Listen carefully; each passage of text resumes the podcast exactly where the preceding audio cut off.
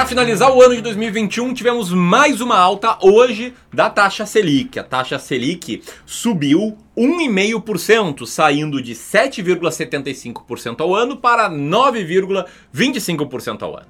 Mas agora falando sério, como é que isso aqui influencia seus investimentos? Tá? O que, que muda e o que, que não muda na renda fixa? O que, que muda e o que, que não muda em ações? O que, que muda e o que, que não muda em fundos imobiliários? É sobre isso que eu vou falar nesse vídeo para te acalmar, porque eu sei que aumenta a taxa Selic, todo mundo publica um vídeo com uma cara assim, Alguns colocam urgente, mas na verdade o que é importante é você entender essa dinâmica para a partir daí em toda nova aumento, em todo novo aumento ou toda nova queda da taxa Selic, você entender bem o que, que muda, o que, que não muda e também entender que no longo prazo, assim, não, é uma mudança enorme. Beleza? Então segue aqui e já comenta abaixo se você acha que vem mais altas a taxa Selic em 2022. Eu quero saber a tua opinião, beleza?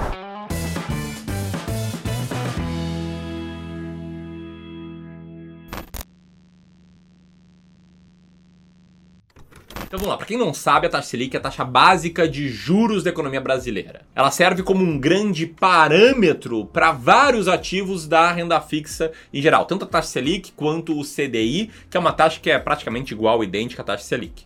É, essas duas taxas, elas ditam a rentabilidade de vários ativos pós-fixados, como o Tesouro Selic, como um CDB, como uma LCI, uma LCA e até mesmo a caderneta de poupança, como eu ainda vou te explicar nesse vídeo. E também muitas vezes estão ligadas a reajustes em contratos de financiamento, empréstimos, até mesmo às vezes aluguel. Beleza?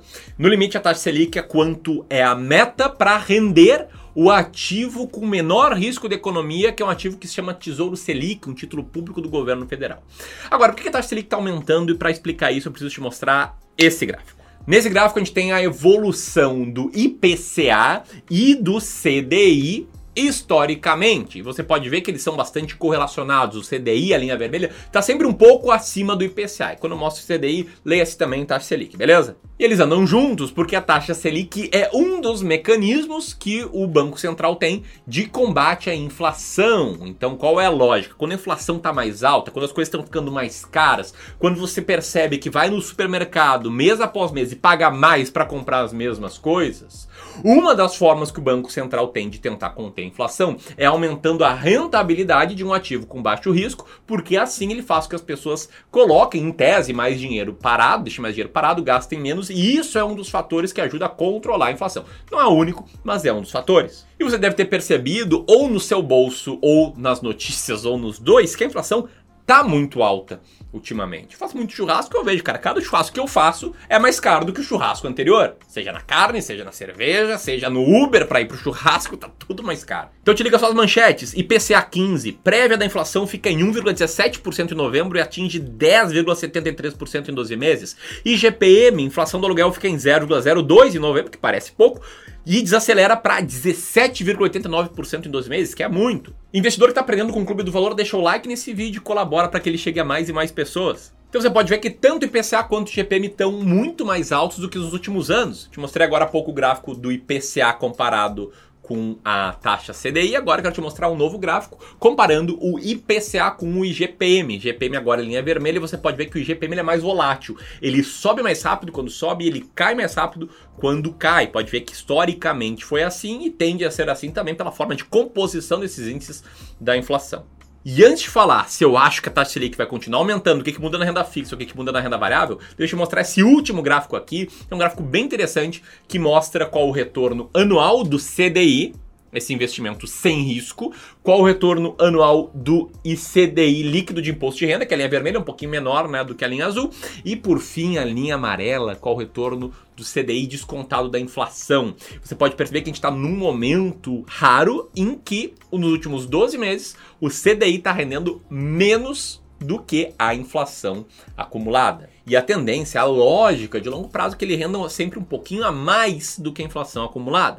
Lá nos anos 90, esse rendimento a mais chegava até 20% ao ano, isso não acredito que vá voltar a ser realidade, não. O Brasil hoje é um país com muito mais estabilidade do que no início dos anos 90, por mais que não pareça para quem aí tem memórias recentes aí de coisas que estão acontecendo. Mas o fato é que, em via de regra, em países desenvolvidos no longo prazo, o investimento sem risco sempre deu um juro real, um juro acima da inflação de 1, 2, no máximo ali 3% ao ano. Então no Brasil eu não espero nada de muito diferente do que isso. Só que a expectativa do mercado, para ler a expectativa do mercado, te liga só nesse relatório que é o relatório Focus, o boletim Focus, que mostra quais são as expectativas de players do mercado financeiro para o futuro, para o futuro do IPCA, do IGPM, da taxa de câmbio, da taxa Selic, etc. Muitas vezes esses players erram e erram feio, e não porque eles são ruins, mas sim porque é extremamente difícil de prever o futuro, em especial o futuro de curto prazo. É muito difícil mesmo, tá? Mas acaba sendo uma baliza o norte de para entender o que, que as pessoas pensam que vai acontecer, pelo menos. E atualmente as pessoas pensam que o IPCA vai fechar o ano em 10,18%. É claro, agora tá fácil, estamos em dezembro. Elas não prevêem novos aumentos da taxa Selic, até porque não tem mais reunião do Copom nesse ano, então também é mais fácil, né, de acertar essa. E elas preveem que o IGPM vai acabar o ano em 17,47. Mas o interessante é olhar o que elas pensam para 2022 e 2023. E te liga só. Para 2022, elas acreditam que o IPCA fica sob controle, fecha o ano em 5%. Elas acreditam também que a taxa Selic vai seguir subindo e vai até o patamar de 11,25%, que seria o patamar de fechamento do ano de 2022 e que isso vai servir também para controlar o IGPM, que está previsto em fechar em 5,40% em 2022. Em 2023, elas preveem já uma, uma inflação bastante controlada, em 13,5% ao ano pegando IPCA, em 4% ao ano pegando IGPM, e uma taxa Selic já tendendo a queda em 8% no final do ano. Quem assistir esse vídeo no futuro vai poder falar se estavam certos ou não, mas essas são as expectativas do mercado. E agora o que, que muda, Ramiro, em renda fixa e renda variável? Vamos começar por renda fixa explicando um pouco óbvio, tá? Títulos pós-fixados, aqueles cuja rentabilidade está atrelada à taxa Selic ou CDI, eles vão passar a render mais já a partir de amanhã. Tá? Então, o Tesouro Selic, LCI, LCA, CDB, tudo que tiver uma rentabilidade como um percentual do CDI, 100% CDI, 110% CDI, 90% CDI, vai render mais. Fato.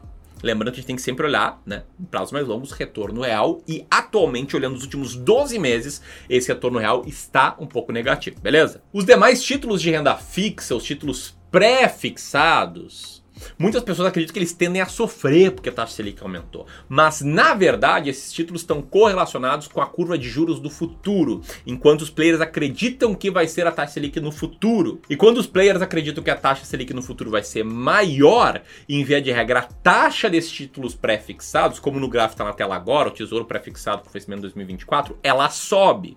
E se a taxa pré-fixada sobe, o preço que é inversamente proporcional cai. Então você pode ver que no último ano esse ativo ele se desvalorizou. Por quê? Porque há um ano atrás ele prometia 6,5% ao ano de rentabilidade entre quem comprou ele até o vencimento. Agora quem comprar hoje vai receber 11% ao ano de rentabilidade.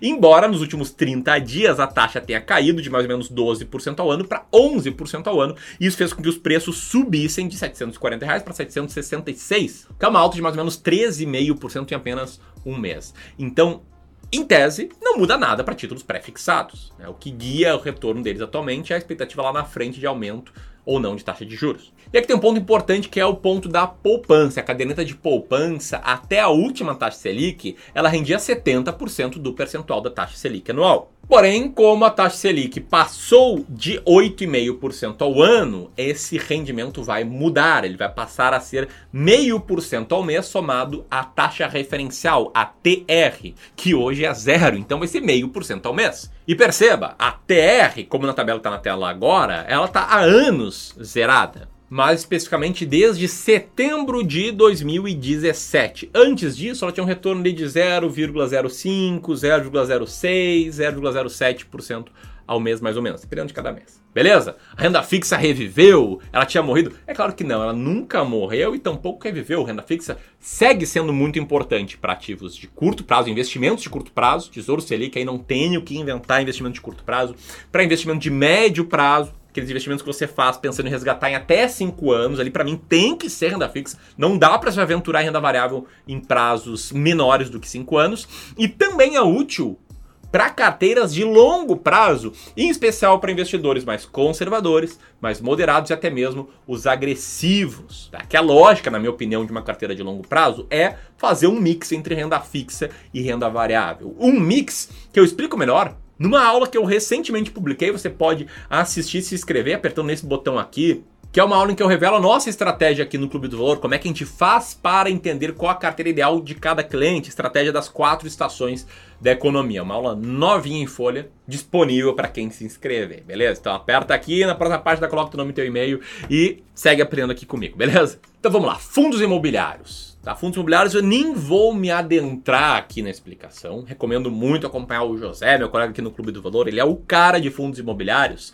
Mas eu quero reforçar que a lógica, a dinâmica que eu acabei de explicar em ativos pré-fixados, essa dinâmica de curto prazo, ela vale também para fundos imobiliários que historicamente tem um dividend yield que oscila parecido com ativos pré-fixados da economia, ativos como a NTNB, por exemplo, que é ativo na verdade híbrido, né? Ele rende um pouco do IPCA, mais uma taxa pré-fixada. Atualmente, a gente vê grandes oportunidades no mercado de fundos imobiliários para quem está para o jogo de longo prazo, assim como a gente vê grandes oportunidades também no mercado de ações, porque os preços tanto dos fundos imobiliários quanto das ações nos últimos 12 meses vêm caindo justamente por conta dessa perspectiva de aumento de taxa de juros. E falando em ações, a gente tem também a mesma lógica, né? Em tese, se a taxa de juros futuro continuar subindo, se as pessoas continuarem esperando que a taxa de juros vai ser maior e maior lá na frente, ações podem sim sofrer num prazo muito curto.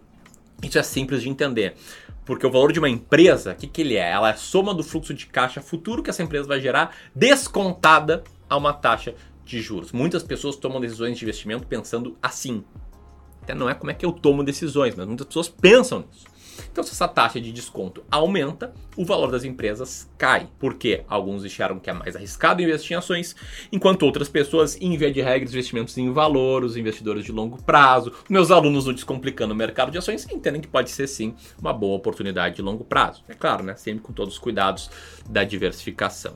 E, na minha humilde opinião, a estratégia de seleção de ações não muda em nada, né? Como está no gráfico agora da tela do livro Investindo em Ações por Longo Prazo, ações baratas tendem a vencer ações caras, tanto na prova desse livro quanto na prova do estudo que a gente fez aqui mesmo no Clube do Valor. Então, num grande resumo, o que a gente vai fazer aqui? A gente se reuniu toda a equipe de gestão do Clube do Valor e decidimos não fazer nada, apenas seguir o plano de investimentos, apenas seguir fazendo os rebalanceamentos, ajustes nas carteiras, sem se afobar em nada por conta disso. E você, o que, que vai fazer? Comenta aqui abaixo e compartilha esse vídeo com mais e mais pessoas. Vou deixar aqui o link para a próxima aula, a estratégia das quatro estações. Te vejo lá.